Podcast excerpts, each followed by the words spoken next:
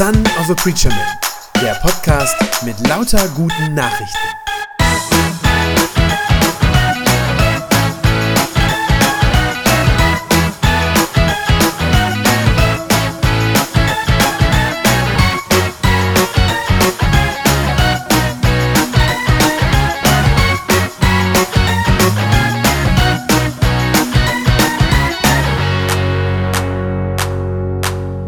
Ja, Sie haben das wahrscheinlich herausgehört, als ich den Text gerade vorgelesen habe, warum ich sage, das ist so ein ganz aktueller, man könnte sagen brandaktueller Text. Wahrscheinlich so aktuell, wie er lange nicht gewesen ist. Denn wenn Sie in diesen Tagen in die Zeitung schauen oder wenn Sie das Fernsehen anmachen und die Nachrichten verfolgen, um welches Thema geht es da? Jeden Tag aufs Neue an allen Ecken und Enden. Überall ist das Thema der Umgang mit den Flüchtlingen in unserem Land. Das ist ja ganz vorherrschend gerade. Diese Fragen, die dann da diskutiert werden, nicht äh, sollen wir diese Leute überhaupt in unser Land lassen? Welche Rechte sollen sie dann bei uns haben, wenn sie dann kommen? Und wer von ihnen muss vielleicht auch wieder gehen? Das sind so die Sachen, die gerade in den Zeitungsartikeln und auch in den Parlamenten ja überall diskutiert wird. Und diese Diskussion sorgt für sehr viel Auseinandersetzung, für viel Streit, ich würde sogar sagen für Zwietracht. Also ich glaube, wir beobachten gerade wirklich eine Entzweiung auch unserer Gesellschaft über diese Themen und über diese Fragen. Für uns als Christen ist aber bei, auch bei so einer Frage ja nicht maßgeblich, was eine bestimmte politische Richtung, sei es nun von der linken Seite des politischen Spektrums oder sei es nun von rechts, dazu sagt, das ist ja nicht unser Maßstab als Christen, sondern für uns ist maßgeblich, was das Wort Gottes dazu sagt, was Gott selbst zu diesen Fragen zu sagen hat. Ich weiß nicht, wie bewusst Ihnen das ist, dass die Bibel unglaublich viel zu sagen hat zum Thema Flucht und Flüchtlinge. Ich weiß nicht, ob Ihnen das so präsent ist, wie viele von den bekannten biblischen Persönlichkeiten, die Sie alle kennen, wie viele von denen einmal Flüchtlinge waren. Es geht schon los mit Abraham und auch seinem Sohn Isaak, die beide im Laufe ihres Lebens fliehen mussten, jeweils vor einer großen Hungersnot. Die waren beide Wirtschaftsflüchtlinge, würden wir heute so sagen. Das geht weiter mit Mose, der fliehen musste, nachdem er ja einen Ägypter totgeschlagen hatte nicht? und dann ein, wir würden vielleicht sagen, ein politisch Verfolgter war. Das war bei König David so, der vor der Verfolgung durch seinen Rivalen, durch den König Saul, fliehen musste, weil der ihn umbringen lassen wollte. Und das ist sogar bei Jesus so gewesen.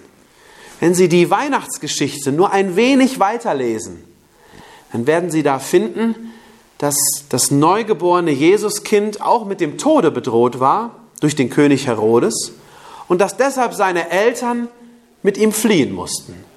Auch Jesus ist selbst schon in allerjüngsten Jahren, mit wenigen Wochen müssen wir wahrscheinlich annehmen, schon ein Flüchtling gewesen. Die bekannteste Geschichte in der Bibel zum Thema Flucht ist aber sicherlich diese große Erzählung, wo das Volk Israel aus Ägypten geflohen ist. Sie alle kennen das, wie das Volk Israel in Ägypten gefangen und versklavt und hart unterdrückt war und wie sie dann in einer Nacht- und Nebelaktion dieses Land der Unterdrückung verlassen haben, wie sie geflohen sind, aber zunächst einmal ja nur geflohen sind in die Wüste hinein. Das war sicherlich kein leichtes Leben, kein Ort, an den man gerne ging. Aber sie flohen zunächst einmal in die Wüste hinein und dann können wir lesen, dass sie dort 40 Jahre lang dort in der Wüste unter harten Bedingungen gelebt haben und dort letztlich für 40 Jahre heimatlos waren, vertriebene, heimatlose Menschen waren.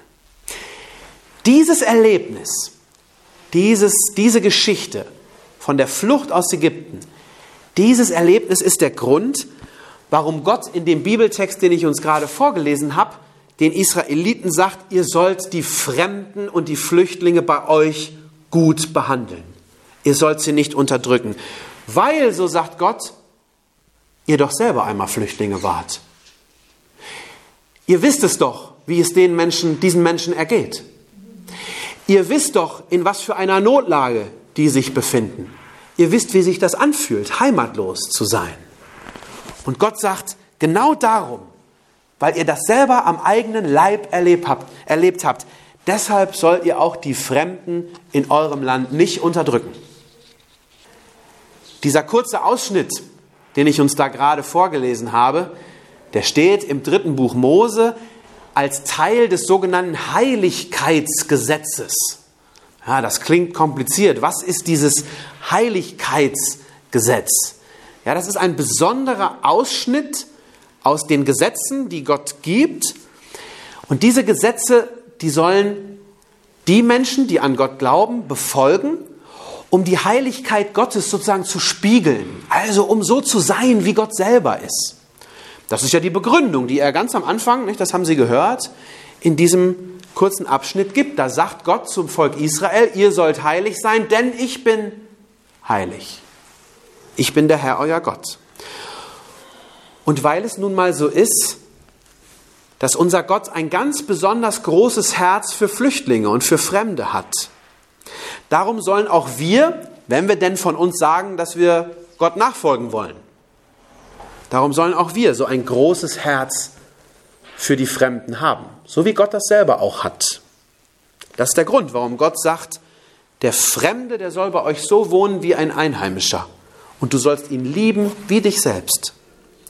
Sie können das eigentlich auf fast jeder Seite der Bibel finden, dass Gott ein Gott ist, der parteiisch ist, der Partei ergreift immer für die Schwächsten.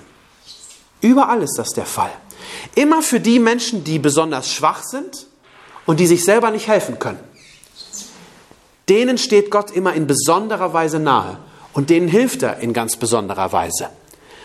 Das können an verschiedenen Stellen in der Bibel, das können die Waisenkinder sein, die keine Eltern mehr haben. Das können die Witwen sein, die keine Versorgung mehr haben, weil ihr Mann gestorben ist. Das können kranke Menschen sein. An vielen Stellen in der Bibel sind es Kranke oder auch behinderte Menschen oder eben auch Fremde. Also die Schwächsten, die, die sich nicht selber helfen können, denen wendet sich Gott ganz besonders zu, die liebt er ganz besonders. Das finden Sie überall, durch die Bibel hindurch. Ich habe gerade gesagt, das ist das Heiligkeitsgesetz. Das bedeutet, dass dieses Gesetz nicht für alle Menschen gleichermaßen gilt. Also nicht beliebig für irgendwen, nicht für alle, sondern das ist ein Gebot, das Gott denen gibt, die wirklich sagen, ja, ich glaube an Gott, ich möchte Gott nachfolgen und ich möchte ihm ähnlicher werden. Also das, wie, wie Gott selber ist, so möchte ich eigentlich auch sein. So wie Gott mit mir umgeht, so möchte ich mit anderen Menschen umgehen. Gott gibt dieses Gesetz und diese Gebote seinem Volk, damit sie so leben können, wie er selber es vorgemacht hat. Das ist der Grund, damit sie ihm nacheifern können und damit sie zeigen können, dass sie tatsächlich Gott vertrauen und dass sie tatsächlich diesen Glauben auf Gott haben, der nicht nur ein Glaube mit dem Verstand ist, sondern der auch das Herz berührt und auch verändert. Und der uns ein weites Herz gibt, dann auch für andere Menschen. Man kann also an diesen Geboten sehen, also an der Frage, ob jemand sich zumindest bemüht, diese Gebote zu halten, kann man sehen, ob jemand wirklich einen tiefen Glauben hat, der ihn verändert im Herzen, oder ob er nur so einen oberflächlichen Glauben hat, der nicht wirklich ins Herz vordringt. Diejenigen bei uns, die heute ganz aktuell in unserem Land damit anfangen, jetzt fremde Menschen, die von woanders herkommen, diese Menschen zu beschimpfen, sie zu beleidigen oder sie vielleicht sogar mit Gewalt angreifen. Das sind jedenfalls keine Leute, die nach Gottes Geboten handeln. Das können wir mit großer Sicherheit festhalten. Die, die sich so verhalten auf den Straßen, die können nicht von sich behaupten, dass sie Gott wirklich nachfolgen und dass sie als Christen leben. Das können die nicht sagen. Ganz im Gegenteil.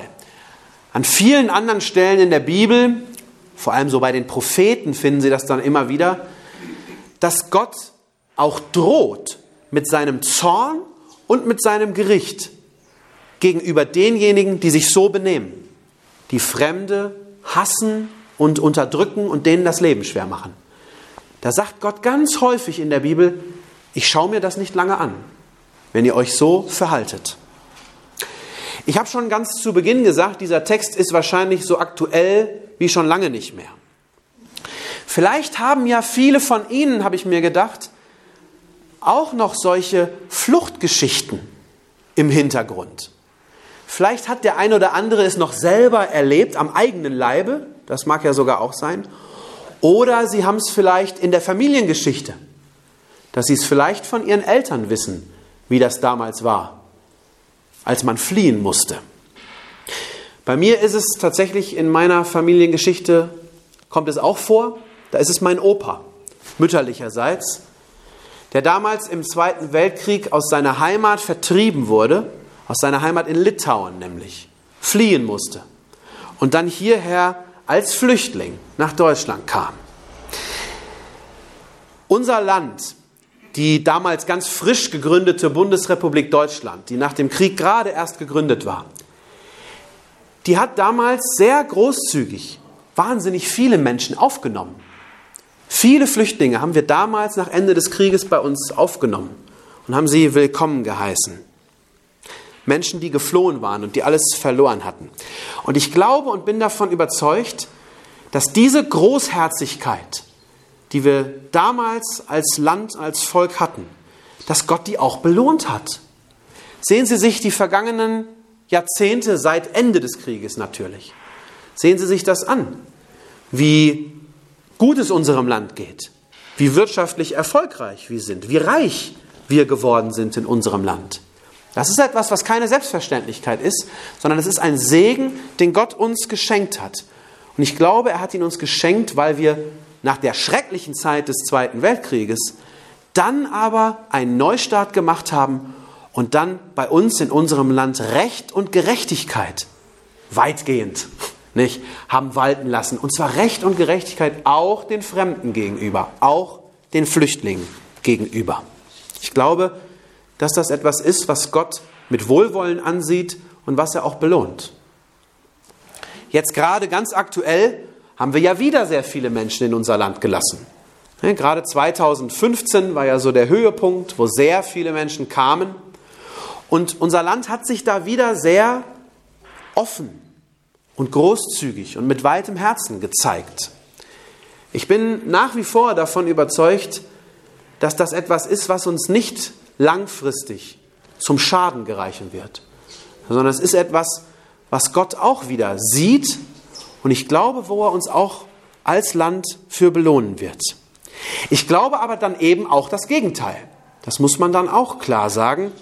Ich glaube auch, dass wenn wir davon jetzt abweichen und wenn wir jetzt damit beginnen, Flüchtlinge eben doch zu bedrängen und zu unterdrücken, wenn wir anfangen, sie zu terrorisieren auf den Straßen, sie zu beleidigen, zu beschimpfen und sogar körperlich anzugreifen, mit Gewalt. Wenn das bei uns normal werden sollte in Zukunft, wenn das wieder eine normale Politik in unserem Land werden sollte, dann glaube ich auch, dass Gott das nicht ungestraft lässt. Ich glaube, dass er sich das nicht lange ansieht und dass wir das auch zu spüren bekommen werden, die Folgen von so einem Verhalten. Gott liebt die Fremden und er liebt die Flüchtlinge. Und er wird das nicht ungestraft lassen, wenn wir den besonderen Schutz, den Fremde bei ihm haben, wenn wir das missachten. Darum sagt er dieses Wort. Wenn ein Fremder bei euch wohnt in eurem Lande, dann sollt ihr den nicht unterdrücken. Er soll bei euch wohnen, so wie ein Einheimischer, und du sollst ihn lieben wie dich selbst. Denn auch ihr seid einmal Fremde gewesen in Ägyptenland. Ich bin der Herr, euer Gott. Amen.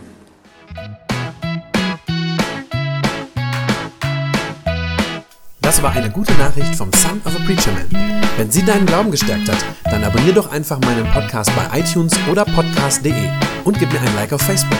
Ich hoffe, du hörst mal wieder rein. Gott segne dich. und bis bald.